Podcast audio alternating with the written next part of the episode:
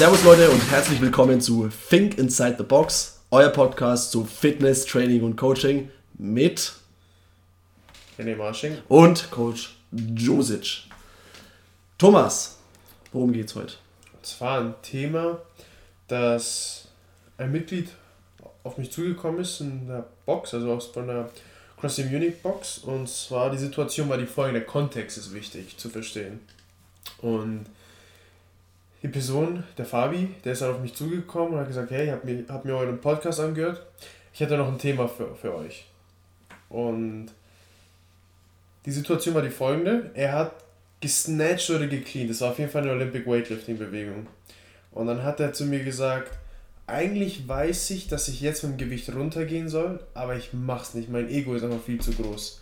Und mich würde es einfach interessieren, wie du auch als Coach darüber denkst, wie man damit umgeht, was der Nutzen davon ist und was vielleicht auch der Nachteil davon ist und warum man, welche Erfahrung ich gesehen habe, um bei Personen, die sagen, ich kann mich nicht von diesem Ego lösen.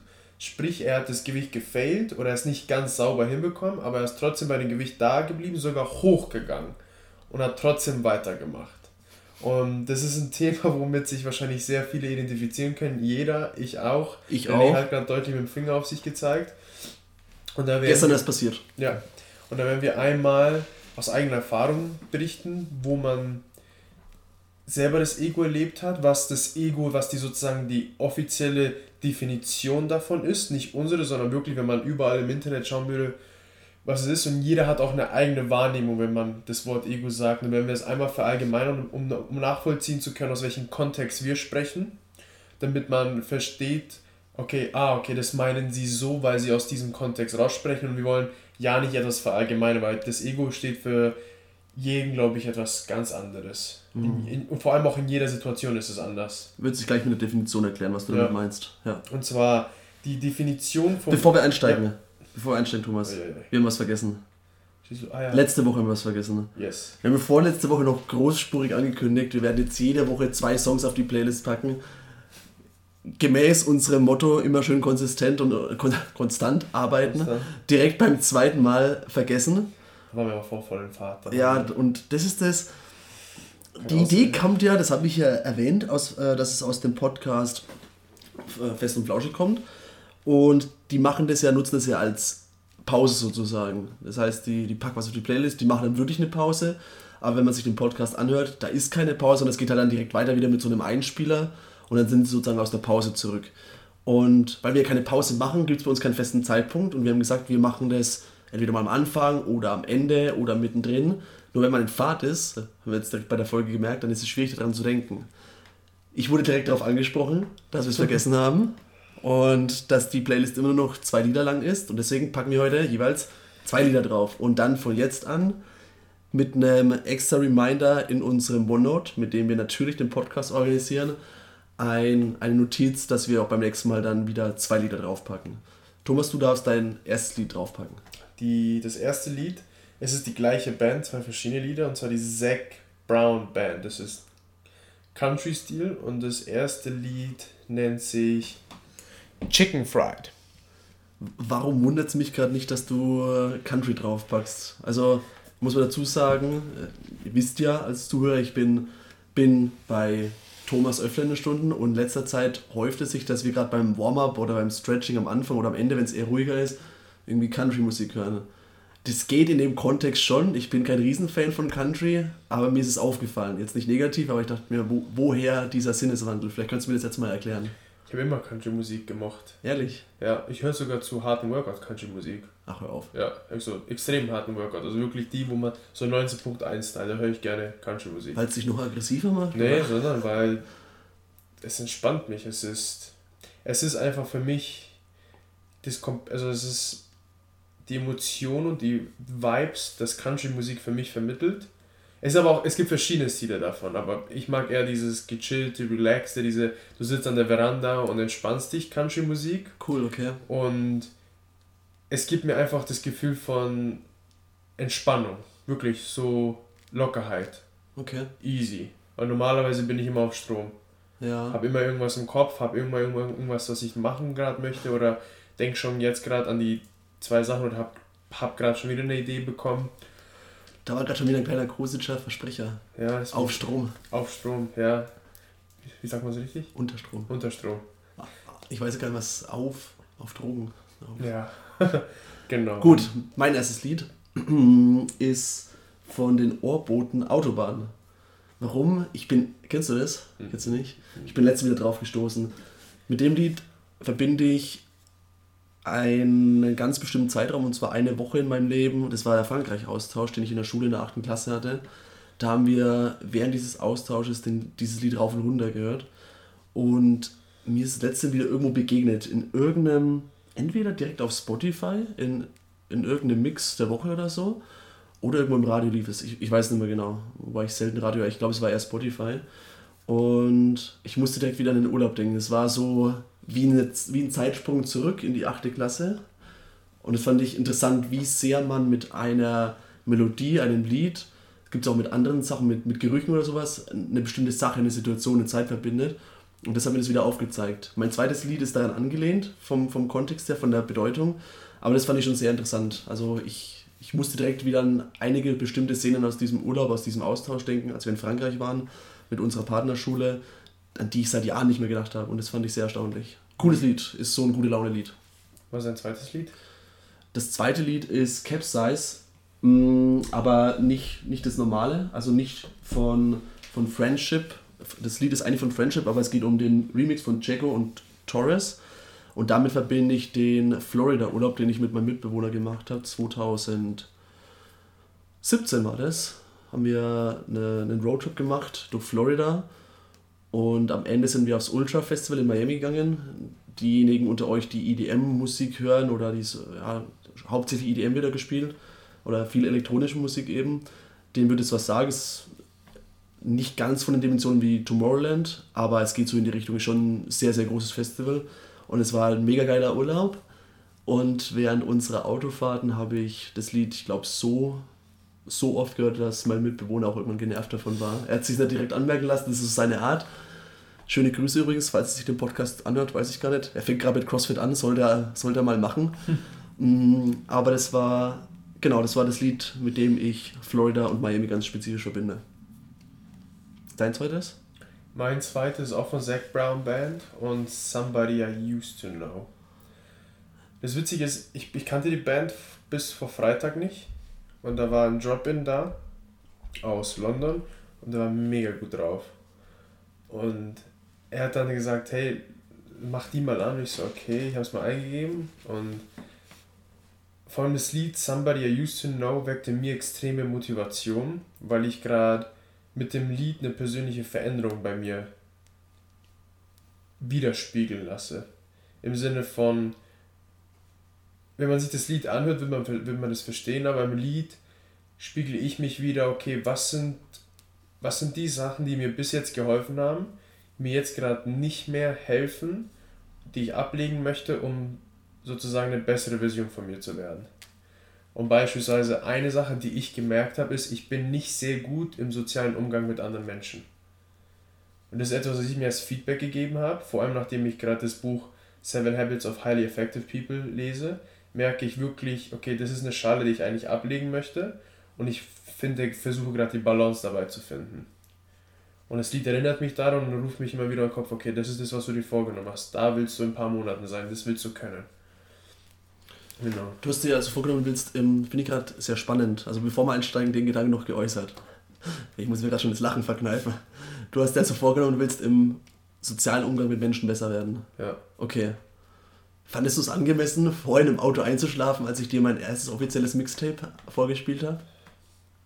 Und du, du schaust zu ernst zu. Ich war müde. Die Frage war nicht ernst gemeint. Ich Thomas. weiß, aber ich war müde. Also, das war meine erste Film. Ich muss ja dazu sagen, ich habe am Wochenende, also gestern am Samstag, mein.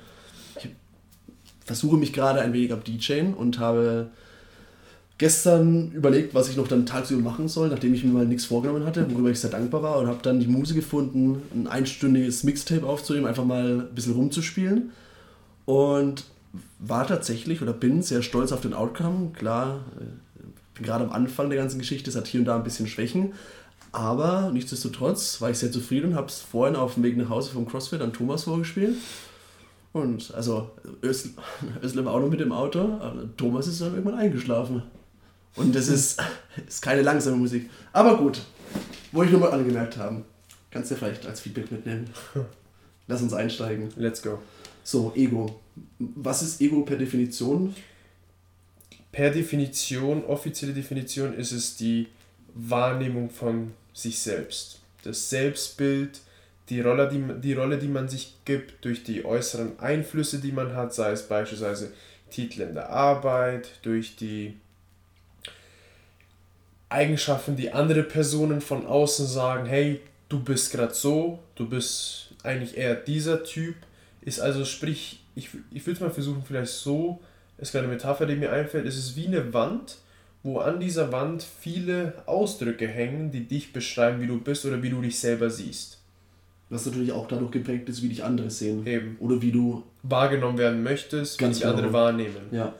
Und das ist das einfach das Selbstbild vom Ich. Wer bin ich? Mhm. Die Identität im extremsten Sinne. Okay. Ja. Vermute mal, ein Ego ist nicht in Stein gemeißelt, sondern verändert sich im Laufe der Zeit natürlich. Ja. Und ich glaube aber auch, was. Ich habe auch verschiedene Bücher gelesen und auch Selbsterfahrung, dass das Ego und die Wahrnehmung von sich selbst eigentlich die, das Spielfeld in Stein meißelt. Das bedeutet, es kann, du kannst theoretisch nur außerhalb, du kannst theoretisch nur wachsen, wenn, sich, wenn dein Ego fragil wird. Das bedeutet, wenn du Informationen bekommst, die nicht mit dem übereinstimmen, was dein Ego eigentlich sagt, was eigentlich so Mhm. ist. Und im Snatch, im Olympic Weightlifting oder im CrossFit kann es sein, ah, ich, kann Masse ab, ich bin stark genug oder ich kann das Gewicht heben. Und dann macht man es und dann merkt man, okay, ich kann es doch nicht. Also die Wahrnehmung von selbst auf die Reflexion von der Übung, die man macht oder vielleicht wie man sich entwickeln möchte, steckt das Spielfeld schon so ab, dass es theoretisch keinen Rahmen gibt, sich außerhalb davon zu entwickeln. Beispielsweise, es geht auch wieder in das Fixed Mindset rein, dass man sagt, ja, ich bin so. Das bin ich. Mhm. Also sprich, das Ego ist das, was man anheftet zu sein und das Spielfeld, worin man sich bewegt. Und die andere Option ist zu sagen, so, ich bin, ich bin ein, ich bin im Wandel. Dass man sich erlaubt zu sagen, weißt du was, ich kann mich verändern oder ich bin nicht von dem beeinflussbar, wie ich mich wahrnehme oder wie ich denke, dass ich bin. Das wäre jetzt spontan das, wo, wo ich mich reinversetzen könnte, durch die Mhm. ganzen eigenen Erfahrungen, die ich dadurch gesammelt habe. Jetzt, um ganz konkret ins Thema einzusteigen, Ego im CrossFit.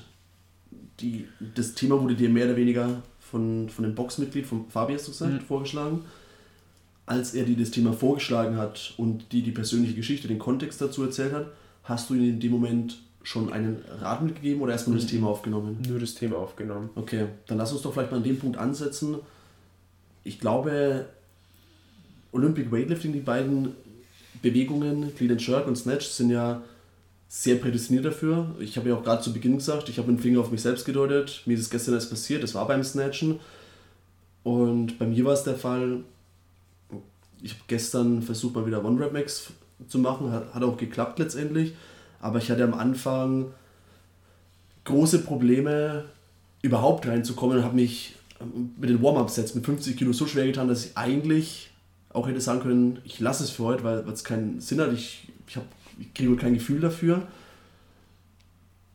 Früher hätte ich das vielleicht noch anders versucht und mich gezwungen, aufgrund meines Egos da weiterzumachen. So habe ich mir mehr Pause genommen oder kurze Auszeit, bevor ich es wieder versucht habe, indem ich mich vor die Tür begeben habe an die frische Luft, ein paar bewusste Atemzüge und dann nochmal mit klarem Verstand ran bin. Das hat dann auch funktioniert, Gott sei Dank.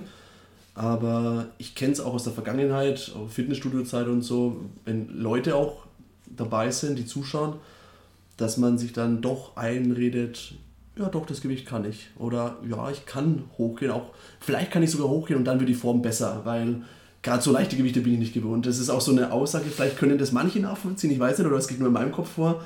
Also, ja, 40 Kilo Snatchen, das, das fühlt sich unnatürlich an. Da muss schon muss ein bisschen mehr drauf, dann, dann klappt es auch besser. Ich weiß nicht, also das ist so tatsächlich ein Gedanke, der mir heute auch durch den Kopf ging. Also wir haben heute wieder gesnatcht in der, in der Olympic Weightlifting Klasse. Heute hat es überhaupt nicht geklappt. Das habe ich dann auch eingesehen. Und mal vor dem Hintergrund, was für einen Rat würdest du denn so einer Person oder was für einen Rat hättest du zu Fabian gegeben, wenn er dir nicht nur das Thema erzählt hätte, sondern dich gefragt hätte, kannst du mir jetzt direkt einen Rat geben? Es ist schwer. Das ist, ich finde, das ist eines der Sachen, die extrem schwer sind. Das effizienteste, was ich gefunden habe, ist. Für dein eigenes Ego meinst du? Nee, allgemein, was ich auch beobachtet habe, mhm. ist, lass die Person machen. Den, also du aus Coach-Perspektive den Athleten einfach machen lassen? Jein, jein, allgemein, allgemein. Erstmal allgemein, also ohne dass ich es als Coach sage, sondern was ich aber beobachtet habe. Du siehst als irgendeine Person jemanden etwas machen und merkst, genau. dein Ego steht ihm vielleicht gerade im Weg. Genau. Oder? Okay. Weil das Ego steht, das Ding ist, ich glaube auch daran, dass für 99, also wirklich für den Groß, also wirklich ohne Ego kann man auch nicht erfolgreich sein.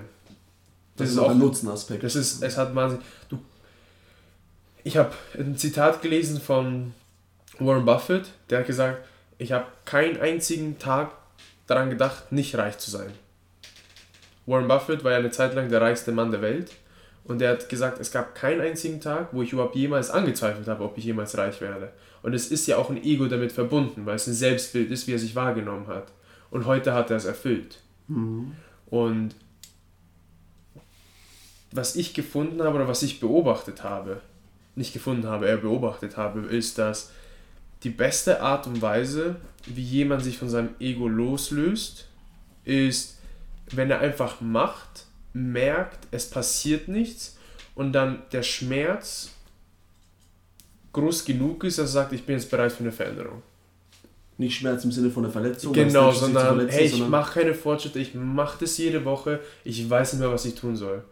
Ich habe schon sieben Diäten angefangen, alle sieben abgebrochen, ein paar Erfolge gesehen. Ich weiß nicht, was ich machen soll. Ich bin satt davon, so zu sein, wie ich jetzt bin. Ich will weiter vorankommen. Hm. Weil es ist sehr schwer, wenn jemand sehr selbstbewusst ist und er weiß, er wird den Snatch schaffen. Ich sehe zum Beispiel als Coach sofort, ob die Steigerung vom Gewicht zu hoch war oder nicht. Ich sehe das sofort an der Bewegung. Ich weiß sofort, oh, das wird heute nichts. Es war zu, zu großer Sprung. Oder oh, du hättest sogar noch mehr hochgehen können. Das wäre die andere Alternative. Ich sehe das. Jeder erfahrene Coach, der lang genug gecoacht hat, kann sehen, war die Steigerung zu groß oder zu wenig. In Ausnahmefällen kriegt man das, also wird man dann vom anderen überzeugt. Hm. Aber das beste Beispiel, was ich dann nennen kann, ist, man hat gerade 90 Kilo gesnatcht, hat es gefailt. Ach, weißt du was? Wenn ich Weißt du was, bevor ich 90 Kilo PR, mache ich gleich lieber 92,5. Mhm. Und das ist dann etwas, wo ich gefunden habe, okay, wenn die Person oft genug versagt, ändert sich auch die Wahrnehmung von sich selbst. Und dadurch, dass die Hoffnung besteht, dass sie daraus was lernt über sich. Heißt, du lässt auch bewusst mal Athleten in deinen Stunden laufen, ja. Okay. Bewusst. Hast du es mit mir heute auch gemacht? Ja. Danke. Ja. Ich, weil du, ich, alles, was ich dir gesagt hätte, weißt du eh schon. Und das ist dann etwas, was ich von dem Athleten erwarte, dass er dann, wenn er zu mir eine Stunde reinkommt und von mir gecoacht werden will, dass er reinkommt und sagt, weißt du was, stimmt, ah, ich hatte diese Situation, wie soll ich damit umgehen? Ah, ich habe die Erfahrung da mitgenommen, der Coach hat mir mal da was geholfen, es hat mir echt was gebracht. Ich habe es damals bei einer anderen Übung eingesetzt, jetzt gerade habe ich es wieder nicht beachtet. Mhm. Da warte ich es dann von dem Athleten. Was ich dann auch mache, ich, ich erinnere ihn nur daran.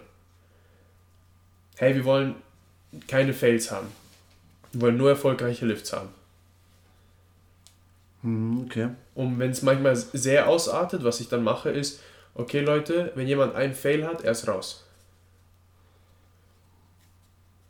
Das heißt, den Ratschlag, ich formuliere jetzt mal bewusst ein bisschen schwarz-weiß, wäre, rennt mit eurem Ego ruhig mal gegen die Wand ja. und schaut, wie es sich anfühlt. Yes. Feuerfrei, aber ich bin Nummer eins Beispiel dafür.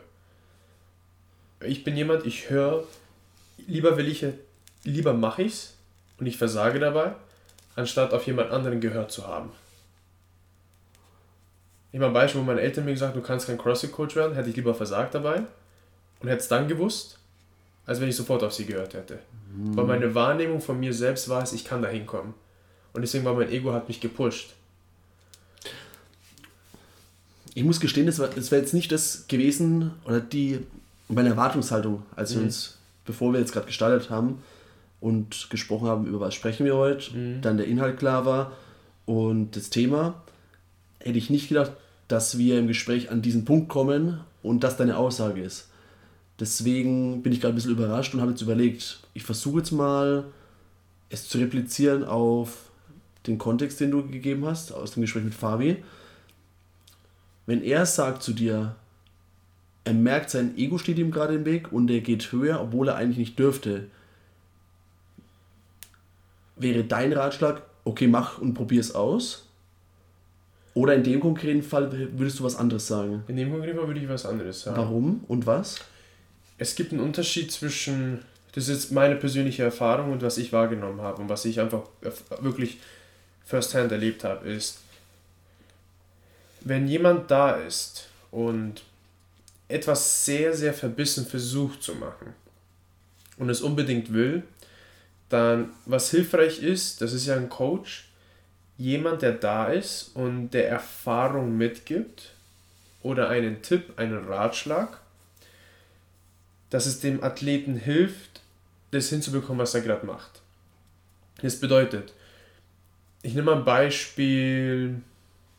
Stell dir vor, René, du hast bis jetzt in dieser Situation, du willst gerade snatchen und ich stelle dir folgende Fragen. René, wieso gehst du mit dem Gewicht immer hoch, wenn du weißt, dass du sowieso failen wirst oder dass es nicht so ausschauen soll oder nicht so anfühlen soll, wie du es eigentlich haben möchtest? Was wäre deine Antwort darauf? Gestern wäre es, also mal das ja. Training heute außen vor ja. gelassen, gestern wäre sie gewesen, ich will mir selbst beweisen, dass ich auch das Gewicht überhaupt mal über Kopf bekomme und nach oben gerückt bekomme.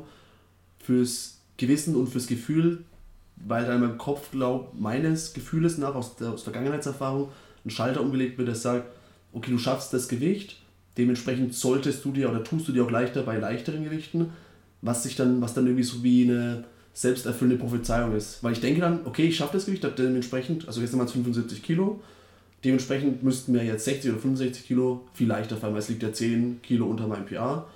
Und das habe ich beim Clean and Jerk gemerkt, oder beim Clean, beim Scott Clean vor allem, da war es dann wirklich so. Wobei ich da halt dazu sagen muss, das ist eine Bewegung, die mir leichter fällt und die ich lieber mag. Weiß jetzt nicht, ob es beim Snatch genauso wäre, aber ich bilde es mir zumindest ein. Ich versuche es mir einzureden um dadurch über diese selbsterfüllende Prophezeiung auch in meiner Form, in meinem Gefühl für das Ganze besser zu werden.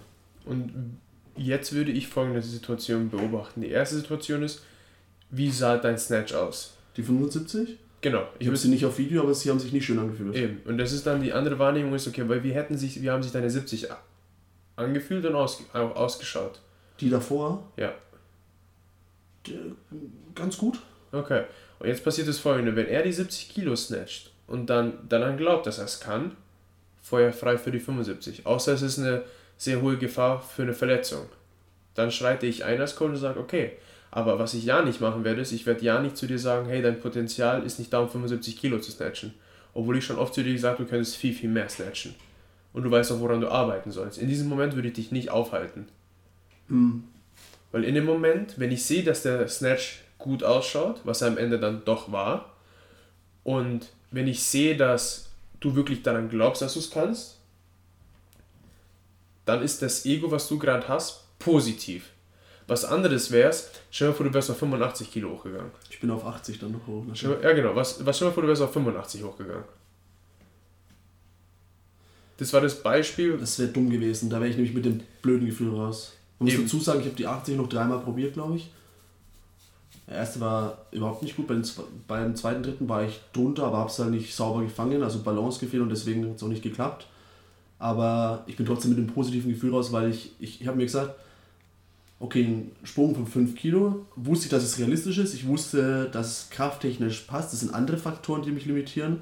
80 Kilo kriege ich von der Kraft her auch über Kopf, aber da, da, da wirken sich die limitierenden Faktoren nochmal tausendmal drastischer aus, mhm. weil die fehlende Mobility, fehlende Overhead Mobility, vor allem in den Schultern. die, ja, die wird halt bei 5 Kilometern nochmal quasi exponentiell gesteigert, nach meinem Gefühl, einfach wie sich mein Mhm. Körper dann anfühlt. Aber ich bin mit einem positiven Gefühl raus, weil ich weiß, ich komme drunter, bin schnell genug drunter, es hat sich dann auch gut angefühlt und weiß jetzt, es ist nur noch eine Frage der Zeit. Das ist so das, was ich mir jetzt einrede. Und jetzt der letzte Punkt ist, den man auch als Coach beobachtet, den ich persönlich beobachte, ist, wie oft macht das die Person? Am Snatch zu arbeiten, meinst Nee, du? nee, nee, allgemein, wie oft macht es Ach die so. Person, dass sie in diese Situation reingeht, dass sie eher einen Misserfolg hat als einen Erfolg? Ich nehme mal ein einfaches Beispiel. Jetzt geht es um eine Gewohnheit. Was ist die Gewohnheit von dem Athleten oder von sich selber, wenn man auf eine bestimmte Bewegung geht oder auf eine bestimmte Erwartung von einem Workout? Wie oft machst du das? Was ist, wenn, wenn du als Snatch drankommst, machst du es jedes Mal? Weil wenn's, wenn Ach es so. die Häufigkeit, diese Häufig, diese, dieser Wettbewerb mit sich selber, Ja, das Dieses- jedes Mal muss ein PR. jedes Mal muss ein PR sein oder jedes Mal, wenn ich hier drin bin, muss ich diese Prozentzahlen schaffen, die da stehen. Und wenn ich sehe, dass du von 10 Versuchen oder sagen wir mal 15 Snatches, die du heute am Programm hast, davon immer 4 failst, weil du zu hoch mit dem Gewicht gehst, dann kann ich dir erklären aus eigener Erfahrung und dir ein Bild malen, und wenn ich verstehe, was deine Ziele sind, hey René, du willst doch, du willst doch mehr Snatch. Ich sehe es daran, dass du so verbissen diese 85 Kilo nonstop anpeilst. Glaubst du, es würde dich fitter machen, wenn du eher die 75 Kilo öfter snatchen könntest? Ja. Okay. Jetzt gerade, jedes Mal, wenn du reinkommst, vergibst du dir 4 Reps. Jetzt rechne mal 4 Reps mal 4 Wochen. Mhm. Das sind 16 Reps. Das ist eine ganze Snatch-Einheit. Theoretisch Ja, 16 Reps, wo du theoretisch jedes Mal Potenzial auf dem Tisch liegen lässt, weil du unbedingt dort willst. Dorthin willst. Ja, okay. Das wäre dann, das wär dann die Perspektive, die ich raten. Wenn ich einen Athleten nicht kenne, ist es schwer für mich, das zu sagen. Aber wenn ich reinkomme und er hat so einen Tag wie du gerade und er gebe ihm Gewicht hoch, aber er hat gerade die letzten zwölf Wochen dran gearbeitet, dann darf ich es nicht verallgemeinern, nur weil ich eine Session sehe. Mhm. Okay. Aber wenn es jemand ist, der sagt, hey, ich mache das nonstop, aber ich kann mich nicht bremsen, mein Ego ist einfach zu groß, dann ist es ein anderes Setting. Okay, aber dann, dann musst du erstmal eine Person, also einen Athleten haben, einen Teilnehmer deiner Stunde, der das über sich selbst erstmal so reflektieren kann. Ja. Weil ich glaube, ey, wahrscheinlich können es viele. Es gibt auch bestimmt einige, die, die, wissen jetzt gar nicht, dass ihnen ihr Ego im Weg steht. Und da müsstest du sie als Coach wahrscheinlich erstmal darauf sensibilisieren, oder? Ja, Oder nimmst du dir das auch zur Aufgabe? Siehst du das als deine Aufgabe? ja, natürlich. Ja, okay. Weil mein Ziel ist es, wenn jeder reinkommt, ich will, dass jeder eine bessere Version wird. Das ist mein Ziel. Das ist mein Motiv. Ich will, dass, wenn jemand hier reinkommt, ist mein Ziel, ich diene dieser Community. Und das heißt dann auch in manchen Momenten, wo ich sage, nee, du bist raus. Wie meinst du das? Beispielsweise, ich nehme mal ein Beispiel, wenn man mit jemand squattet, mit jemand anderem, der ein bisschen stärker ist. Mhm. Und ich sage, wir wollen mindestens acht qualitative Sätze sammeln. Und nur die letzten drei Sätze wollen wir uns an unseren Daily Max rantasten. Und die Person squattet mit jemand anderem, der viel zu stark ist, also stärker ist im Vergleich, und hat nur zwei bis drei Sätze. Und diese Person failt, geht wieder mit dem Gewicht runter, schafft wieder mal ein, die Form schaut fürchterlich aus, geht wieder hoch, failt. Was dann passiert ist, ich, weil wenn, wenn jemand in die Klasse reinkommt, es gibt keine Grenzen, wie man sich bewegt oder was man machen soll. Weil theoretisch jeder kommt rein und sagt, bring mir bitte bei, wie man sich richtig bewegt. Und jetzt kommt, bin ich da und bin dafür verantwortlich. Das bedeutet, ich nehme einen Stab und male Striche in den Boden rein und male die Grenzen. Wenn ich keine Grenzen vorgebe, theoretisch kann jemand für 10 Sätze ein One-Rep-Max machen. Wenn ich sage nur die letzten drei Sätze, bei diesen Prozentzahlen, bei dieser Sekunde Pause, wenn jemand fällt, ist er raus. Was dann passiert ist, man fällt. Ich habe sogar wirklich Leute, die, ich habe gesagt, hey, du hast gerade ein One-Rep-Max gefunden, du hast es heute geschafft. Aber die wollen noch mehr. Und dann war sie gesagt, nee, Time out, du bist raus, du wartest jetzt. Mhm. Okay. Das ist dann wie, du hast gerade dein Tor geschossen, du bist fitter geworden, du hast gerade das Ziel perfekt erfüllt, aber ich will noch mal reinkommen. Mhm. Obwohl du keine Auswechselspiele mehr hast. Das bedeutet, in dem Moment mache ich etwas, was für den Athleten ist, aber die Wahrnehmung kann so sein, oh Mann, er lässt mich nicht mitspielen. Aber das merken sie erst acht bis zwölf Wochen später. Erst dann, wenn sozusagen die Resultate gekommen sind von dem, was passiert ist. Weil ich muss nicht gemocht werden, ich muss nur vertraut werden. Das ist für mich eine, ein, eine wichtige Philosophie, die ich habe. Mhm. Okay. Ich muss Mhm. nicht gemocht werden, ich muss nur vertraut werden. Und wenn mir, man mir vertraut, wird man mich auch mögen. Okay, jetzt haben wir einen guten Punkt getroffen, wo wir sagen, so gehst du als Coach mit Athleten um, bei denen du merkst, das Ego steht in dem Weg und sie merken es nicht. Jetzt mal andersrum aus der Athletenperspektive, der das vielleicht nicht selbst reflektiert oder auch nicht erkennt, dass ihm sein Ego im Weg steht. Oder vielleicht jemand von Zürich fragt sich so, oder spiegelt so, reflektiert gerade seine letzten Workouts letzte Woche mal durch und, und überlegt sich, hm, stand mir da vielleicht mein Ego im Weg? Wie kann man das über sich selbst erkennen? Vielleicht, dass wir jetzt kurz einen Guide geben, so erkennst du selbst, ob dir in der Situation ein Ego im Weg stand oder ob es dir vielleicht was genutzt hat. Oder ich gebe das beste Beispiel. Persönliche Erfahrung. Ja. Ich habe eine Zeit lang mit dem Domi trainiert. Mhm. Und der Domi war einfach die fitteste Person in der Box. Er war einfach eine Maschine. Er, jeder, der ihn kennt, weiß ganz genau, was ich meine. Mit, er hat das Einsteigerseminar bei uns gemacht, hat unser Einsteigerseminar Workout gemacht und seitdem das erste Mal, wo er CrossFit gemacht hat, hat er den Highscore aufgestellt für, den, für das CrossFit Munich Benchmark und seitdem hat es niemand gebrochen. Also so fit war er. Was hat er eigentlich vorgemacht? Äh, Fuß, fast Profifußballer ist er geworden. Ah, okay. Und ich habe mit ihm trainiert und wenn du halt mit so einer Tri und weil ich halt so eine kompetitive Person war, habe ich mit ihm trainiert und meine Erwartung war es, okay, wenn jetzt ein Workout dran stand, wie beispielsweise, ich nehme mal, ich kann, das ist eine ganz spezifische Situation. Das Workout war 30, 20, 10, Push Presses mit 42,5 Kilo, Box Jump Overs und Pull-Ups. Und damals mein Fitnesslevel war nicht mal ansatzweise, wo ich jetzt bin. Wirklich nicht mal ansatzweise. Da konnte ich nicht mal einen Bar Muscle Up und wenn es dann so war, dann habe ich ewig lang Pause gebraucht. Pull-Up war, da habe ich gerade mal die Butterfly gelernt, aber auch immer nach 3, 4, 5 Reps den Schwung verloren. Und da hast du machst du meine Erwartung was, ich mache alles am Broken. Okay? Und ja, genau. Ja, ich, ja der René macht gerade so, wieso? Wieso du? Genau. Aber meine Erhaltung war, meine Erwartung war, ich mache ihn fertig. Ich bleibe an ihm dran. Und dann war es, er ballert die 30 Push Press durch, ich muss ja nach 10 die Stange runterfallen lassen. Und auf einmal, boom, bin ich in den Keller gestürzt. Und es war für mich, Mann, ich hatte gerade eine scheiß Erfahrung im Workout. Das ist ein Tipp, wo ich glaube, dass sie meistens merken, wenn sie einen Workout machen und es läuft nicht so, wie die Intention vom Workout es gedacht hat. Beispielsweise, wenn man sagt, wenn der Coach sagt, die, das Gewicht ist leicht, man sollte mindestens 8 damit schaffen und man sollte die Anzahl an Wiederholungen in drei, in drei Sätzen schaffen. Und man merkt, man schafft es in der ersten Runde nicht in drei Sätzen, weil man gedacht hat, oh Mann, das kriege ich bestimmt hin, mhm. ach, das passt schon. Äußere Einflüsse, und es dann nicht hinbekommt. Und dann realisiert, es sind nur fünf Runden vor mir oder so. Ja. Mhm. Und dann auf einmal sehr demotiviert wird. Mhm. Weil das Bild von dem, was das Bild, was man sich selber gemalt hat, über sich selber komplett zerstört. Das hat mich in den Abgrund getrieben. Von, von der Motivation her. Wirklich. Habe ich wieder gerade einen Versprecher gehabt? Oder? Nein, nein, ich, okay, ich, ich erinnere mich an ein Gespräch, das wir nicht vor laufendem Mikrofon hatten. Ja.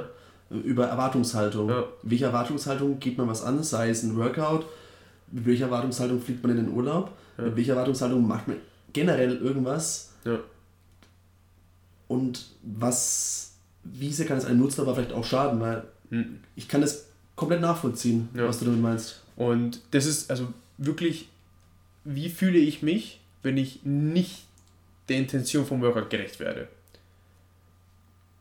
Das ist ein mhm. Punkt, den ich anschauen würde. Dann der zweite Punkt ist, wie, wie sehr vergleiche ich mich? Wie sehr vergleiche ich mich? Und damit meine ich nicht mit anderen Personen, sondern mit dir selber letzte Woche, wie du gesnatcht hast. Weil in dem Moment, wenn du dich vergleichst mit letzter Woche, machst du einen Wettbewerb mit dir selber. Mhm. Es gibt da verschiedene Aspekte. Wenn du es einmal anschaust und sagst, hey, diese Woche will ich ein bisschen mehr Gewicht heben, als ich letzte Woche gehoben habe, das ist logisch. Das, ist, das nennt sich General Adaptation Syndrome, Overload Principle. Das ist ein Programming-Prinzip. Was anderes ist es, okay, 5 mal 3 letzte Woche, alle Sätze bei 97,5 Kilo okay, heute machen wir alle Sätze über 100 Kilo. Das ist eine unrealistische Erwartung. Aber sowas lernt man auch erst, wenn man es gemacht hat. Und erst wenn man zulässt, durch diese Erfahrung sich das Feedback einzuholen, okay, wieso hat es gerade nicht so geklappt, wie ich wollte, kann man erst daraus ziehen, wie man es nächstes Mal besser machen kann. Mhm. Das bedeutet einmal, erfülle, wie erfülle ich, die, erfülle ich die Erwartung vom Workout und wenn nicht, wie weit liege ich davon ab? Und warum, was, was war die, worauf habe ich die Entscheidung getroffen, dass ich es doch so machen kann. Wie ich damals in meinen Push-Presses und mit meinen 12 Unbroken Pull-Ups, die ich damals hatte. Ja, ich überlege gerade, ich muss mal laut nachdenken, ich weiß nicht, ob das zu, zu einem Schluss folgt oder zu, einem, ja. zu einer Erkenntnis.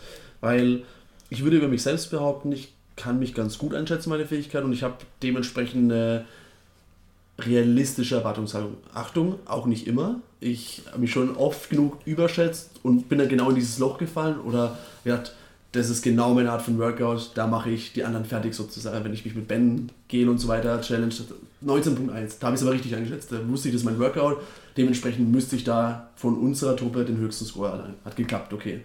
Aber es ist auch schon mal andersrum äh, ausgegangen, dass ich direkt zu Beginn gemerkt habe, als ich was gleichzeitig gemacht habe, oh shit, das läuft nicht so wie erwartet. Warum? Und dann, wenn man dann noch das Thema, das dauert noch entsprechend lang oder es kommen noch so und so viele Runden und man denkt sich jetzt schon in der ersten Runde, Holy Guacamole, das macht mich jetzt schon fertig, dann ist es halt ein Kopf, ist, ich würde fast sagen, es ist ein Kopfsport, was halt so viel, weil so viel im Kopf passiert. Und eigentlich, wenn du es alleine machen würdest und keine Erwartungshaltung hättest in dem Challenge-Modus, würdest du es dann ganz anders weitermachen, als in dem Moment, wo es dir so einen Dämpfer versetzt. So, und jetzt überlege ich gerade, ob es helfen könnte, wenn man sich gerade mit seiner eigenen Einschätzung nicht so sicher ist und mit der eigenen Erwartungshaltung, ob es helfen würde, vom Workout mit einem Buddy, mit dem man es macht, zum Beispiel drüber zu sprechen. Hey, meine Erwartungshaltung wäre jetzt, das soll man ungefähr gleich schnell sein oder da müsste ich eigentlich ein bisschen schneller sein, weil ich bin größer als du, deswegen Rudern und Wallball-Shots, da sollte ich und von der Fitness her auch besser sein und dann vielleicht sich wieder ein bisschen in der Erwartungshaltung adaptieren auf das Fremdbild, mhm. was ja Ego, Selbstbild, Fremdbild, irgendwie kommen wir jetzt so auf einen Nenner, mhm. habe ich das Gefühl gerade in meinem Monolog, dass man dann das Workout vielleicht effizienter bestreiten kann, als wenn man nur mit einer eigenen Erwartungshaltung reingeht, bei der man vielleicht oft genug feststellt, es läuft nicht wie erwartet. Ja. Ich weiß es nicht. Ja, doch. Klar. Aber ich würde jetzt nicht jedem raten, nimm dir vor dem Workout, vor jedem Workout jetzt jemand sein und frag ihn, hey, wie würdest du mich einschätzen? Das ist ja auch nicht meine Message, aber ich überlege nur gerade einfach. Das beste Beispiel ist die CrossFit Open. Man schaut sich die Top-Athleten an, ist gerade voll fired up. Denkt sich, fuck, ich zerfetze es genauso, ich mache auch meine ersten Bar Muscle-Ups unbroken. Und ich springe genauso schnell spring genauso, bei den läuft. Burpees über die ja. Stange wie Patrick Wellner. Läuft. Das mache ich, das ist genauso.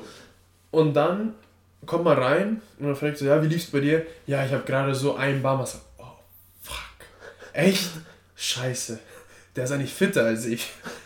Das, okay, das passiert jedem Mal. Mhm. Und es hilft dann, wenn man sagt, ah, okay, war, das was war dein Score? Okay, der hat das geschafft. Also dann kann meine realistische Erwartungshaltung sein, dass ich so und so lande. Oder man sieht jemanden, der das Workout gerade davor macht und sagt, ah, okay, jetzt kann ich mich ungefähr besser einschätzen. Und das ist ja auch das, was ich eigentlich in der Endurance-Klasse pushe in letzter Zeit.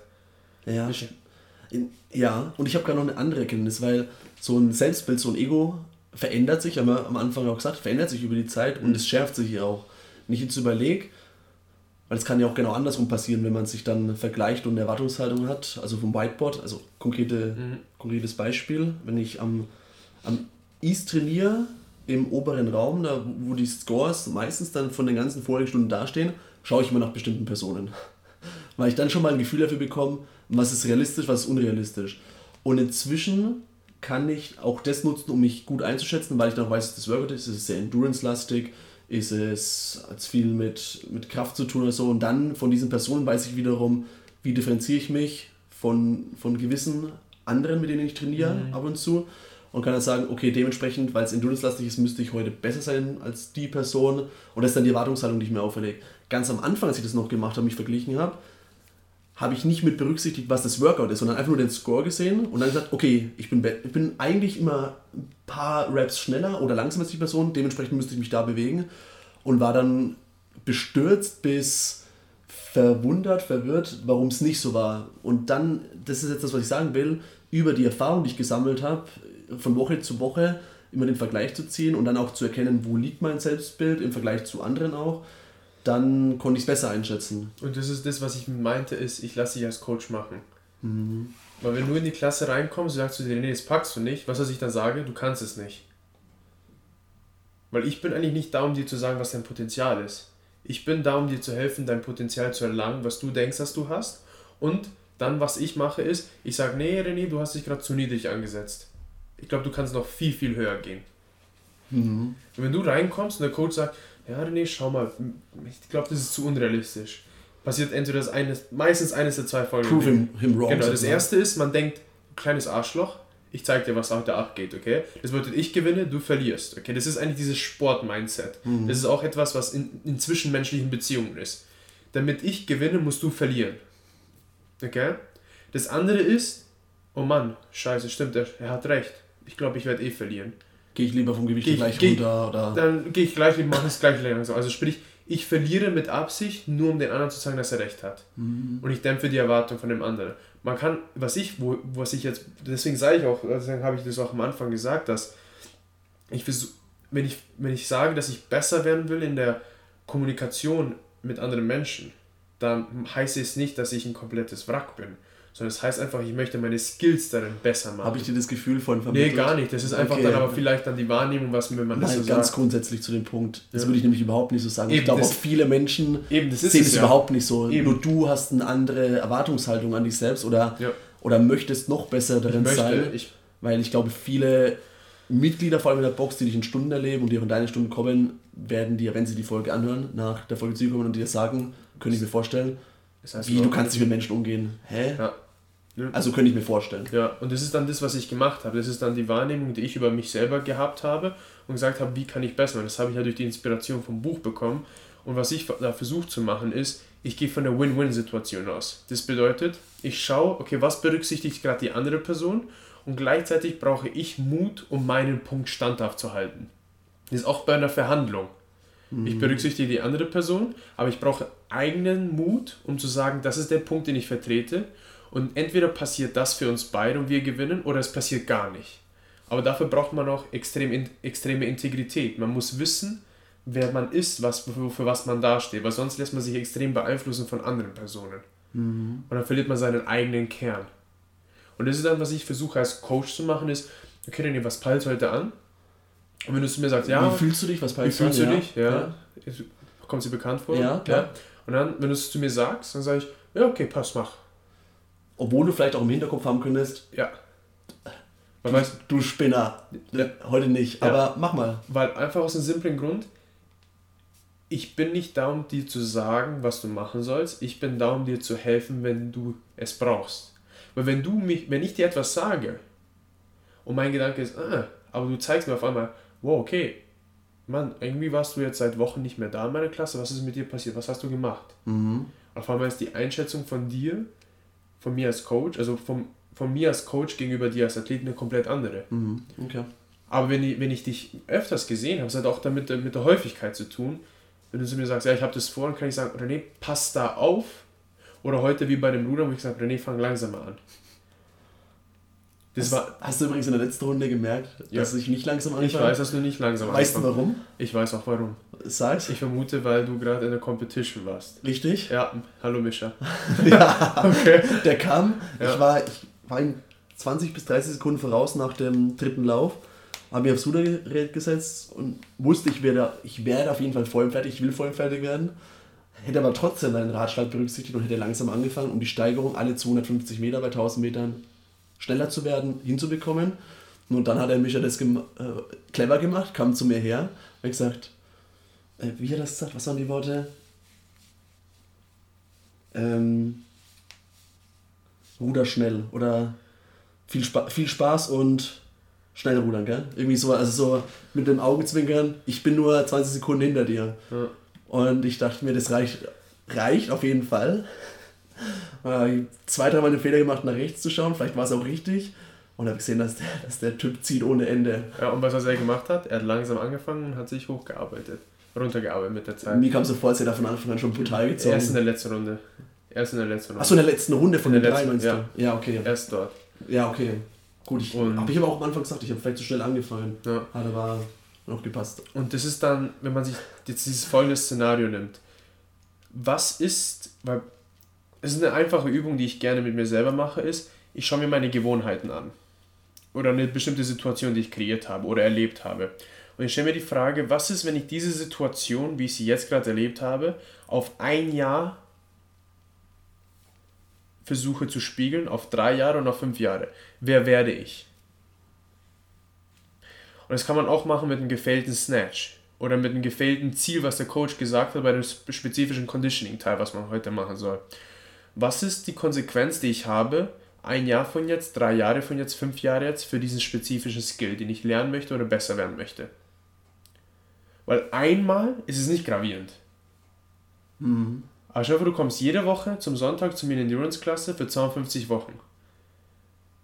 Auch wenn theoretisch vielleicht die eine Person jetzt gerade für 20 Sekunden hinter dir ist und du eigentlich nur denkst, okay, ich gewinne gerade, auf einmal kommt ein Worker, wo die Person dich überholt. Dann stellst du die Frage, okay, was hat die Person gemacht? Wie hat sie das geschafft? Ich war immer 20 Sekunden vor ihr. Das ist auch etwas, was Ben Bergeron gesagt hat über die Brooke Wells, wo er angefangen hat, sie zu coachen und sie in dem Jahr 2017 oder 2018, ich weiß nicht, wo Amanda 45 drankam. Also eine erweiterte Version von Amanda. Mhm. Und was er gesagt hat ist, trust the process. Du warst letztes Jahr noch schlechter in deinen Muscle-Ups, als du dieses Jahr warst. Laut der Fläche bist du fast Letzte, also sehr schlecht darin. Mhm. Aber ihr persönlicher Fortschritt war riesig in dem einen Jahr. Mhm. Und was ist dann passiert? Das kommende Jahr ist sie viel, viel besser geworden und ist in der Fläche aufgestiegen. Also nicht in der einen Situation, sondern drei Jahre von jetzt, ein Jahr von jetzt, acht Wochen von jetzt. Was ist, wenn ich den Lift oft genug fehle? Was, welches Resultat darf ich dann? Weil die Konsequenz können wir uns nicht aussuchen. Wie machst du das dann? Weil ich versuche es jetzt gerade auf mich zu replizieren. Ich, ich muss gestehen, so weit voraus denke ich nicht in Bezug auf einen spezifischen Skill oder überhaupt ja doch, lass, lass mal so stehen in Bezug auf ein spezifisches Skill. Und mir würde es schwer fallen, das jetzt anzuwenden. Und damit stelle ich mal die implizite Behauptung auf, vielleicht einigen Zuhörern auch. Sie hören es zwar, das macht Sinn, aber wie, wie machst du das konkret? Machst du dir da einfach im stillen Gedanken drüber und ziehst deine Schlüsse und weißt dann irgendwann, okay, Hagentan, das ist der Schluss, den ich rausgezogen habe? Oder hast du irgendwie einen, noch einen greifbaren Prozess? Wissen wir wieder beim Thema Aufschreiben oder, oder ja. was machst du damit? Beides. Ich nehme das Beispiel mit den Muscle-Ups, wo du nicht jetzt sehr gut Ring Ups. Ring Muscle Ups, ja. Bar Muscle Ups, wo du nicht sehr gut geworden bin für meine Verhältnisse, ist, ich hatte keine Ahnung, ob das funktionieren wird. Oder die Kraftsteigerung, die ich in bestimmten Lifts gerade habe, ich wusste nicht, ob es passieren wird. Ich habe die Zeit reingesteckt, die Arbeit und habe die Lifts an sich gemacht. Also Schritt Nummer eins, ich habe sie gemacht und ich habe eine Struktur dabei angewandt, wo ich dachte, dass es funktioniert es gab sehr viele Sachen, wo ich gemerkt habe, es hat doch nicht funktioniert. Und daraus habe ich meine Entschlüsse gezogen und gesagt, okay, das hat nicht so funktioniert aus diesen XYZ. Wie kann ich es besser anpassen? Okay, nächste Woche setze ich es gleich um. Dann die andere Sache ist, Vertrauen zu haben. Nicht Hoffnung. Hoffnung ist, Hoffnung ist verschwommen. Hoffnung ist, äh, ja, ich glaube schon, dass ich schaffe, aber das ist noch so ein kleines schwarzes Bild vor meinen Augen. Ich sehe es noch nicht ganz klar. Vertrauen ist, es wird passieren. Es wird hundertprozentig passieren. Was habe ich gemacht? Ich habe deutlich meine Bar Muscle Ups runter reduziert. Wenn Workout dran kam mit 10, habe ich 3 gemacht. Weil ich wusste, 3 waren meine Kapazität, dass ich am Stück schaffen kann. Oder wenn Workout dran kam, dann auf, nach, nach einer gewissen Zeit, wo auf einmal 10 drin programmiert waren, habe ich gesagt, ich mache, ich muss mindestens 3 Stück machen. Ah, okay. Und dann, was mhm. ich gemacht habe, ist, ich habe mich mit Absicht langsam an Workouts gemacht, weil theoretisch ich wäre viel schneller gewesen mit Singles. Aber ich habe mich mit Absicht langsamer gemacht, bis ich wieder voll gerestet war, dass ich wieder drei Stück machen kann. Das bedeutet, ich habe heute eine schlechtere Zeit eingeboost, damit ich später eine bessere Zeit haben kann. Weil ich weiß, wo dann diese 30 Muscle-Ups heute drankommen, ich weiß, welche Kapazität ich habe, um wieder ranzuspringen, welche zu machen. Hm, Aber dafür habe ich in sehr vielen Workouts gesagt, okay, du brauchst jetzt noch länger 20 Sekunden Pause. Wie hast du für dich, es wird jetzt eine sehr spezifische Frage, aber ich stelle sie deswegen, weil ich das über mich, ich merke das bei mir selbst auch, ich mache das unterbewusst, ich mache das dann spontan. Also ich merke, wenn in einem Workout sehr viele Movements dann kommen, die ich nicht gut beherrsche, nehmen wir als Beispiel Pistols, äh, Chest to Bar, Handstand Push-Ups die, die Kombination, boah, Hölle für mich. Dann sage ich mir aber von vornherein, also meistens bin ich ja in dem Competition-Mode mit mir selbst oder mit anderen unterwegs, je nachdem, wer eine Stunde ist, und challenge mich. Und da stelle ich mich dann bewusst zurück und sage von vornherein, okay, das, das sehe ich jetzt nur als reines Practice-Workout. Darf ich dir was dazu sagen? Ja. was du dann dazu machst, ist, oh Mann, okay, ähm, ich werde sowieso nicht viel machen können. Ich gehe es mit einer niedrigeren Intensität an. Ja. Ja. Und was du dann dort machst, ist, du verlierst die Chance, dein Mindset, was du bei guten Workouts hast, in diese Situation anzuwenden. Ja, ich weiß, was du meinst. Und ich glaube, das Risiko sehe ich auch. Ich rechtfertige es mir auch, ist vielleicht auch einfach falsch, zu sagen, lieber mache ich die drei Bewegungen so qualitativ hochwertig in der Zeit und habe daraus einen größeren Nutzen, als das wenn stimmt, ich da jetzt irgendwie ja. falsch durchrush und halbwegs eine gute Zeit habe, die aber immer noch jenseits von Gut und Böse ist. Vergess mal die Zeit. Mhm. Was ist einfach nur, wenn du das Mindset, nicht die Zeit, weil das ist das, das, ist das, das, das Ego gerade wieder. Woran hängt, hängt, hängt mein Selbstbild fest? Es hängt an der Zeit fest. Und was ist, wenn du sagst, was ist, wenn ich schnell sein kann, aber auch qualitativ arbeiten kann? Ja, das wäre cool. Es gibt, also das, das, ist jetzt, das ist jetzt ein Mindshift. Das vorher war es entweder oder, jetzt ist es beides. Und was, was schnell ist subjektiv. Schnell heißt, ich kann nur so schnell sein, weil ich kriege nur drei schöne Chest-Übers am Stück hin.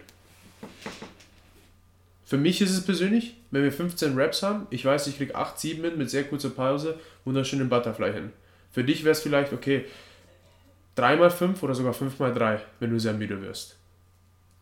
Aber das ist subjektiv. Und dann nimmst du dieses Workout, im Vergleich hast du verloren. Aber projizier es mal sechs Wochen, acht Wochen hinaus oder sogar ein halbes Jahr hinaus. Und wenn du auf einmal weißt, okay, letzte Woche habe ich die 15 Chest Bars in 5x3 gemacht. Heute versuche ich es mal in Vierersätze und einen Dreiersatz. Das baut Selbstvertrauen auf. Mhm. Das bedeutet. Weil, weil, weil du meinst mit dem anderen Mindset, dass ich es nur als Practice sehe und. Und du siehst es als so, ja, ich, ich bin scheiße. Nehme ich mir die Chance. Du nimmst dir die Chance zu sagen, weißt du was, hier ist, ein, hier ist ein Berg, den ich erklimmen will, aber weißt du was, dieser Berg schaut echt übel aus. Ich nehme ihn einfach mal als Übung, damit ich zurückgehen kann zu dem Berg, wo ich eh schon oben war. Mhm. Aber wenn man dann zurückgeht, jetzt, jetzt kommt ein praktischer Tipp, ist, wer, wer, wer ist die Vision, die man gerne sein will? Man hat zwar das Selbstbild von, wer bin ich jetzt? das Thermostat ist auf eine bestimmte Grad eingestellt bei uns. Es ist ein bestimmtes Grad. Wir gerade sind bei 22 Grad warm. Das ist gerade meine Identität, das ist mein Ego-Grad, das bin ich. Okay? 22 Grad. Dort fühle ich mich wohl. Ich bin der Beste in meiner Clique, aber im relativ zu Feld bin ich auch ganz okay. Jetzt, wenn man das Grad, wenn man das Thermostat hochschrauben würde, wäre es, wer ist dieser René? Der schlägt gerade alle in der Box. Für den einen oder anderen kann es zu heiß sein und sagen, wow, das will ich eigentlich gar nicht. Ich fühle mich hier unten sehr wohl. Was aber, wenn man merkt, dass man drunter kommt und man merkt, wow, ich bin nicht mehr der Fitteste in meiner Gang, auf einmal strengt man sich viel, viel mehr an, um wieder dort der Fitteste zu werden. Und das Ziel ist es, dieses Thermostat nach oben zu verschieben. Und wie kriegt man es hin? Zu wissen, wer bin ich jetzt, zu wissen, wo will ich hin. Und jetzt kommt das ganz Wichtige. Wenn du heute dieses Workout machst, was ist dein Gewinn? Wenn es etwas, wenn dein Gewinn mit etwas zu tun hat, was extern ist, hast du verloren. Und du hast da gerade deine Macht abgegeben. Ich will die Zeit schlagen. Oder ich möchte schneller sein als der drüben an der Stange. Oder ich möchte als erster beim Laufen sein, weil XYZ. Oder ich ruder heute lieber, weil ich es nicht mag, wenn der Wind mir ins Gesicht weht, wenn ich laufe. Egal welche äußeren Einflussfaktoren kommen, eliminiere sie und frag dir einfach, was ist der Gewinn für mich heute? Was bringt mich einen Schritt näher zu der Version, die ich sein möchte? Und für mich persönlich war es, du machst drei Muscle-Ups. Du machst so lange Pause, wie du willst. Und wie du es brauchst. So lange Pause, wie du brauchst. Hm. So lange Pause, wie du brauchst. Und das war mein Gewinn. Und wenn ich das hinbekomme, habe ich gewonnen. Und was es dann macht? Es bringt das Thermostat höher. Und wenn ich nächstes Mal nein, komme. Es, nein, es bringt die Tem Temperatur näher an die genau. Des Thermostats, genau. würde ich behaupten. Genau. Um genau. bei der Metapher ja. zu bleiben. Genau. Ja. Genau so. Also sprich, die, das Thermostat, wo ich es eingestellt habe und wo ich war, hat es jetzt ein Stückchen nach oben verschoben. Wenn ich jetzt mhm. vorher bei 20 Grad, aber bei 24 Grad ankommen wollte, bin ich jetzt bei 20,5. Und dann das nächste Mal, wenn ich es mache, ist das meine Erwartung von mir selber, wo ich weiß, dass ich es kann, weil ich es mir bewiesen habe. Ich habe einen Gewinn gesammelt. Und das ist das Gefühl, wenn Leute nach Hause gehen und wahnsinnig was Tolles geschafft haben. Weil es ist nicht das, dass sie was etwas, dass sie nicht Win-Lose haben, sondern sie haben Win. Sie haben gewonnen für sich selber. Sie haben für sich gewonnen. Mhm. Weil sie vorher bewusst gesagt haben, das ist mein Gewinn heute. Deswegen frage ich auch ja, Leute, was ist euer Gewinn für heute? Du hast mir gerade auch einiges zum Denken mitgegeben, worüber ich nachdenken möchte.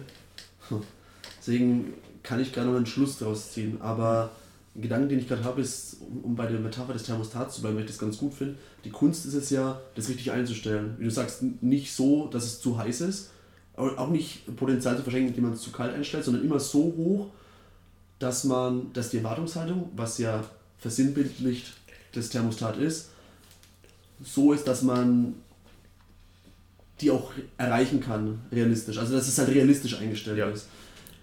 Und da sind wir wieder beim Punkt des Egos, zu sagen, was ist realistisch, wie schafft man das, dass man das Thermostat richtig einstellt. Vielleicht muss man ein, zwei, dreimal es falsch zu heiß einstellen, daraus um einen Hitzeschock zu bekommen. Oh, das ist eine schöne Metapher, genau um das zu lernen, um dann realistischer in, seiner, in seinem ähm, ja. Adaptionsverhalten, in seiner Einstellung zu sein. Und jetzt komme ich rein, weil was für mich sehr, sehr wichtig ist, ist auch als Mensch und vor allem als Coach, wie liege ich falsch? Diese Frage. Bei in meiner Selbsteinschätzung. Ja in meiner Selbstaussage, jetzt gerade über all das, was ich gesagt habe, ich habe auch eine komplett konträre Meinung dazu. Ich sage, das ist auch komplett falsch. Aus welchem Grund?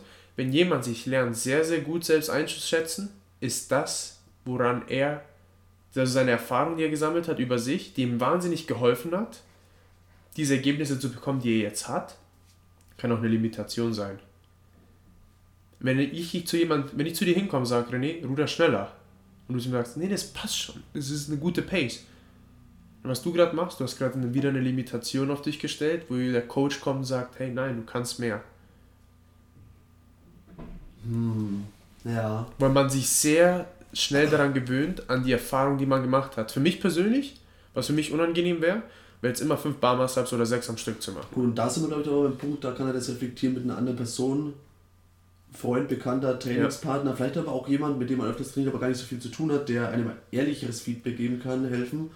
Weil, stimmt natürlich, klar, wenn ich, ich, ich setze eine gewisse Erwartungshaltung an mich selbst und ich merke, durch dieses Setzen komme ich an die ran und treffe die vielleicht, aber hätte die Chance verpasst, das Thermostat noch zwei Grad höher zu stellen, was vielleicht auch noch möglich gewesen wäre, worauf mich aber erst du im konkreten Fall als Coach Kosic darauf hinweisen musst. Und das ist dann, dann die Fähigkeit, das zu haben, zu sagen, wow, das, was er gerade sagt, es fühlt sich nicht gut an, aber was ist, wenn er recht hat?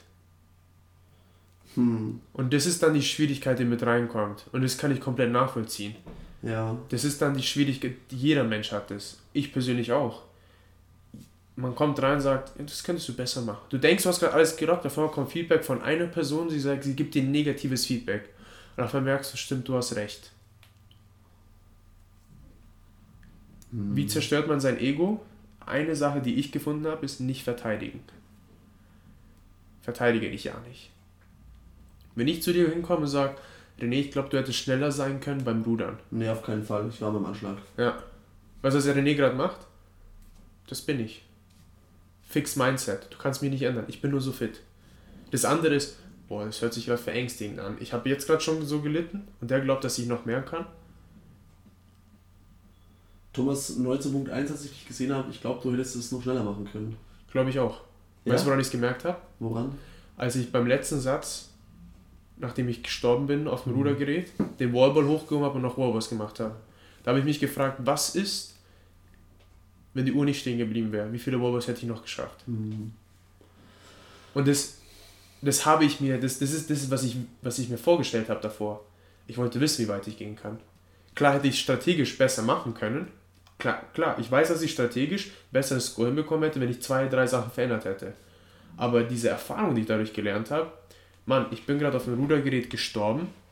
Ich habe gerade schwarz gesehen, aber ich bin trotzdem zum Ball und habe ihn hochgehoben, habe trotzdem weiter Wallball-Shots gemacht. Ich habe meinen Körper nicht mehr gespürt.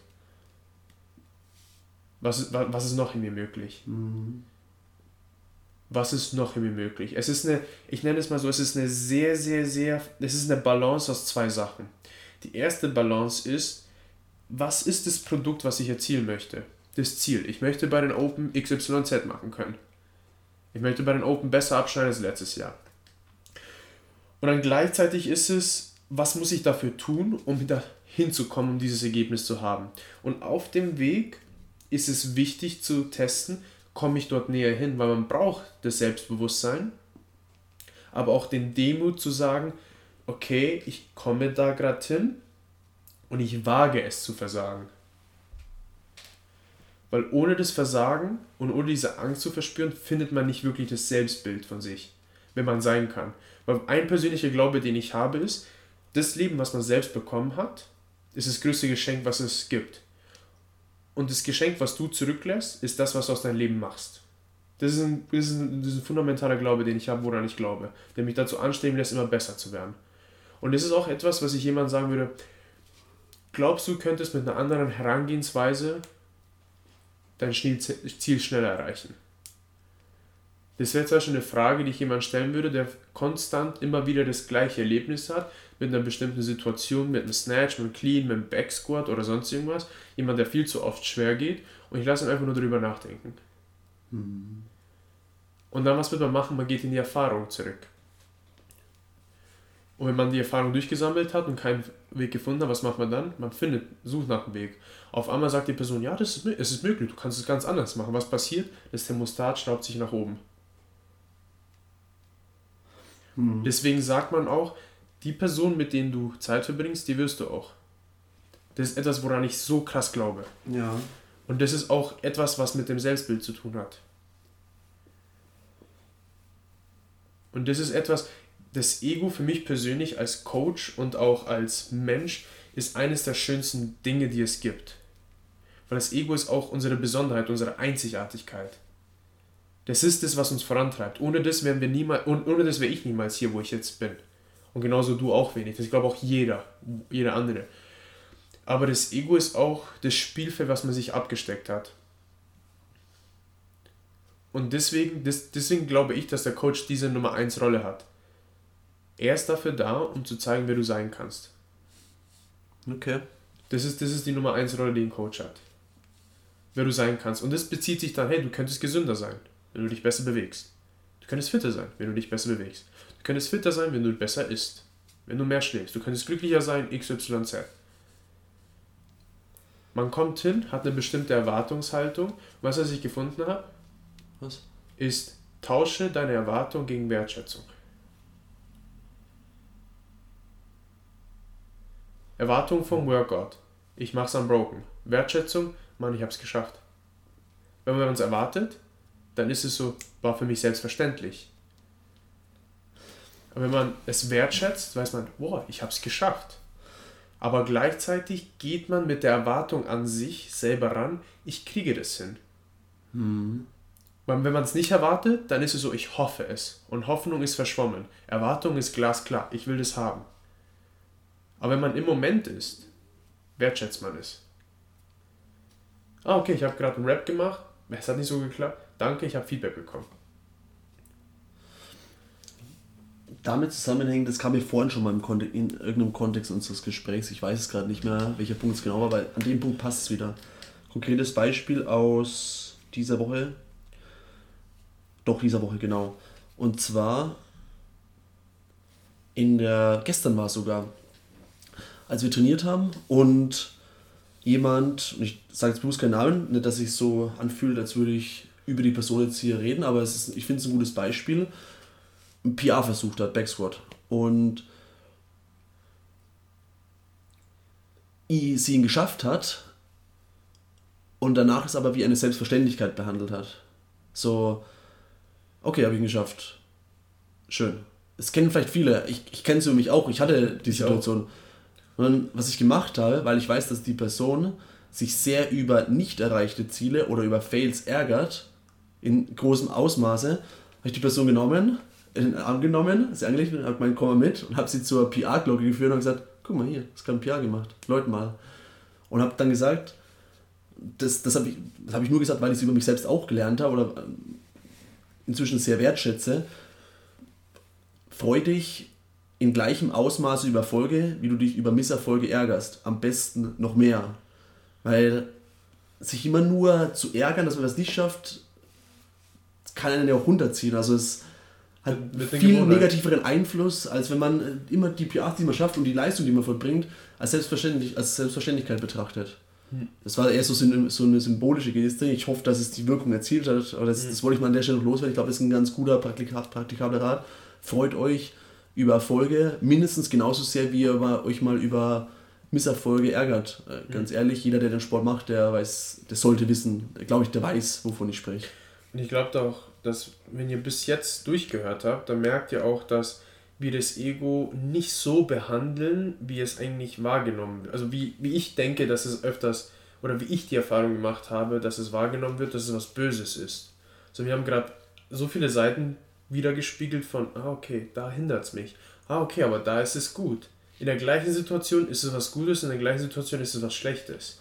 Da fällt mir gerade auf, Entschuldigung Thomas, ja. äh, im Buch, das noch meiner Liste steht, was ich lesen möchte, weiß bestimmt jetzt gleich, wie ich es sage, oder? Welches? Ego is the Enemy. Kenne ich, ja. ja ich, ich Eines der nicht. besten Bücher, die ich. Das hat mich tief in den Bauch Spre Sprechen über Ego haben kein einziges Mal darauf bezogen. Gut, ich kann es nicht, weil ich es noch nicht mhm. gelesen habe, aber du hast es schon gelesen. Ja.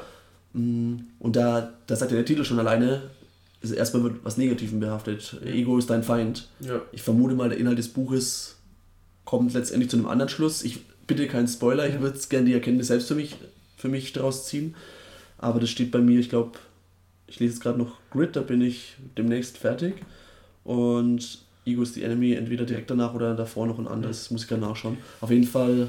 Ein simples Beispiel ja. aus Ego is the Enemy ist, vergiss Leidenschaft. Du machst es, weil du es bist. Du brauchst keine Anerkennung. Brauchst du nicht. Wenn du sie brauchst, Ego, Ego ist der Feind. Was ist, wenn man die Anerkennung dir wegnimmt? Wer bist du dann? Das war etwas, was mir mhm. hängen geblieben ist. Das ist, was mir extrem hängen geblieben ist. Du machst es, Leidenschaft, das bedeutet nichts. Du bist zwar der Meister, aber wen interessiert es wirklich? Am Ende machst du es für dich. Mhm. Ego ist der Feind. Du hast die Rolle, du bist der Head Coach. Vergiss den Titel. Mach's nicht wegen dem Titel, mach's aus den Zwecken, die du, mach's aus dem Motiv, den du hast. Deswegen bedeutet der Titel für mich Head Coach nichts. Es ist ein Titel, er gibt theoretisch Autorität. Aber was ist denn das? Bin ich das? Nein.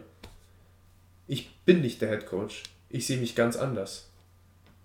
Weil jeder hat eine eigene Definition vom Head Coach. Head Coach kann sein, er ist, der er ist der Experte, er weiß alles besser. Ganz ehrlich, ich bin nicht der Experte. Es gibt tausend andere Leute, die besser sind als ich.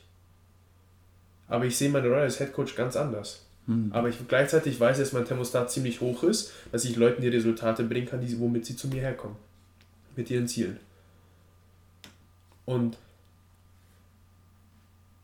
es ist, es ist ein graues Thema. Und am Ende, wenn ich jetzt drüber nachdenke und mich da jetzt reinversetze, viele von uns identifizieren sich wahrscheinlich mit dem Spruch, äh, ich, ich zeige euch schon, was passiert. Passt schon, passt schon. Gib mir nur Zeit. Ich bin der Underdog. Ähm, ja, passt, ich weiß. Gib mir nur Zeit. I'm gonna prove you wrong. Und ich glaube auch, dass fundamental jeder von uns weiß oder vielleicht sogar bewusst oder vielleicht auch unbewusst weiß, vielleicht habe ich nicht das gottgegebene Talent oder ich habe nicht wirklich die besten Voraussetzungen für diese Sportart oder für XYZ. Aber weißt du, woran ich glaube? Mit hart genuger Arbeit, Fokus, Entschlossenheit, Durchhaltevermögen kann ich das hinbekommen, was ich möchte.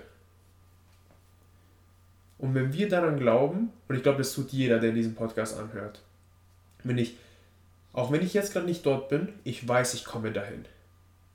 Auch wenn ich gerade belächelt werde, es ist mir egal. Warum? Ich mache es, weil ich es mir schuldig bin.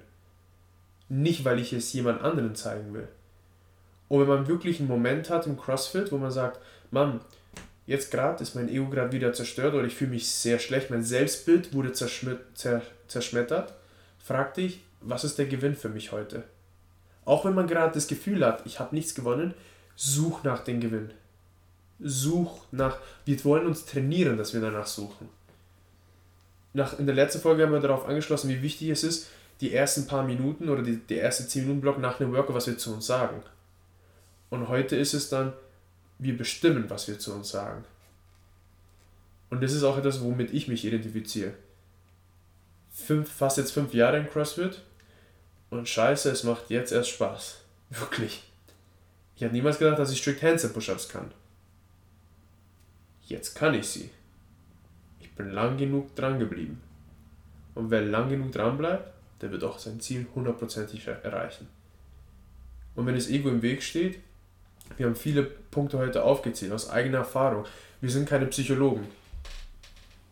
Psychologe wird vielleicht mal was Spezifisches sagen. Es gibt da Leute, Leute da draußen, die bestimmt viel, viel mehr darüber erzählen können, mit viel, viel, viel, viel mehr, mit viel, viel mehr Detail. Aber was wir machen wollen, ist, wir wollen eine Community bilden von Leuten, die sagen, ich bin vielleicht nicht der Fitteste, ich bin vielleicht nicht der Beste in diesem Skill. Ich will ein Coach werden, aber ich weiß noch nicht, wie ich coachen soll, wo ich anfangen soll. Aber wenn ich dranbleibe und immer mich hinterfrage, wer bin ich jetzt? Wo möchte ich hin? Wo halte ich mich auf? Weil das erfordert Mut. Weil wenn der René zu mir sagt, Mann, eigentlich empfinde ich, dass du eigentlich sehr guter Zuhörer bist und du kannst eigentlich sehr gut in Leute reinversetzen und du kommst eigentlich sehr gut mit Leuten klar, kann man sich alleine hinsetzen und sagen, kann man zu sich selber sagen, nee, ich glaube, ich könnte noch besser sein. Mhm. Weil das Ego würde sagen, du bist schon gut genug. Und es macht mir keinen Spaß zu merken, ich hätte in dieser Situation besser reagieren können. Und ich merke das jeden Tag, wenn ich nach Hause gehe aus der Box. Aber trotzdem setze ich mich hin, denke darüber nach, stehe am nächsten Tag auf und versuche es besser zu machen. Und wie sehr würde mein Ego mir im Weg stehen wollen? Verdammt gerne. Ich habe dich jetzt bewusst am Ende mal sprechen lassen. Am Ende deswegen, weil ich glaube, wir sind mit einem guten Schlusspunkt erreicht. Ja. Es, es war ein sehr guter Gedankengang. Ich wollte nicht unterbrechen. Fand ich gerade sehr inspirierend, das zuzuhören. Ich hoffe, das tun die Zuhörer auch. Ja. Und ich glaube, wir können jetzt einen Punkt dran machen. Ich fand vor allem die Aussage auch sehr schön. Letzte Woche haben wir gesprochen, was, wie ist das formuliert? Du hast es, viel, du hast es sehr, sehr schön formuliert, dass ich es gar nicht besser re rephrasen könnte. Wie? Was sagen wir in den letzten in den 10 Minuten nach dem Workout zu uns und heute, wir bestimmen, was wir in den 10 Minuten zu uns selbst sagen. Hm. Das fand ich sehr gut. Wir haben die Macht. Mhm. Es ist nicht das Selbstbild, es ist nicht das Außen, sondern wir entscheiden. Das Selbstbild ist, er ist der Headcoach, eigentlich sollte er es können. Mhm. Aber ich bin der Erste, der sagt, ich kann es nicht. Ja. Gut, ich möchte ganz zum Abschluss mich bei Mo bedanken, Moritz Penne, für die wunderschöne Bewertung auf iTunes. Auf Spotify kann man leider nicht bewerten, aber ich habe sie jetzt die Tage gesehen. Mega, freut uns unglaublich. Und mit der schönen Bewertung hast du dir eine namentliche Erwähnung am Ende unserer Folge Nummer 16 verdient. 16 Folgen schon. Mhm. Cool. Gut. Noch ein kleiner praktischer Tipp, der mir jetzt gerade eingefallen ist. Ja. Stellt euch einfach wirklich zwei, zwei Fragen. Wie hilft mir das Ego? In welcher Situation vielleicht spezifisch? Und wie hindert es mich daran? Und beantwortet vielleicht beide Fragen mit der gleichen Situation. Damit wir nicht nur schwarz-weiß denken, sondern wirklich darüber nachdenken, wie ist es in dieser Situation und wie ist es in der anderen. Weil es erlaubt uns immer dieses Growth Mindset anzuwenden und immer sehr, sehr praktikabel zu bleiben in alle Richtungen. Mhm. Okay. Vielleicht zum, wirklich zum Abschluss diese zwei Sachen und dahinter, was ist mein Win in jeder Situation? Und die Konsequenz vielleicht daraus. Drei Jahre von jetzt, sechs Monate von jetzt. Das erlaubt einem nochmal eine größere Perspektive zu haben, als wenn man nur die Übung jetzt gerade in der Klasse macht. Gut. In dem Sinne, viel Erfolg bei 19.5. Ich bin ready für die Thrusters. Ich wollte gerade sagen, viel Erfolg bei den Thrusters. Und ich, ich habe die Hoffnung, dass es keine chest to bar Pull-Ups werden. Ich hoffe es. Wir werden sehen. Viel Erfolg dabei. Dranbleiben. Und wir hören uns nächste Woche. Tschüss. Servus.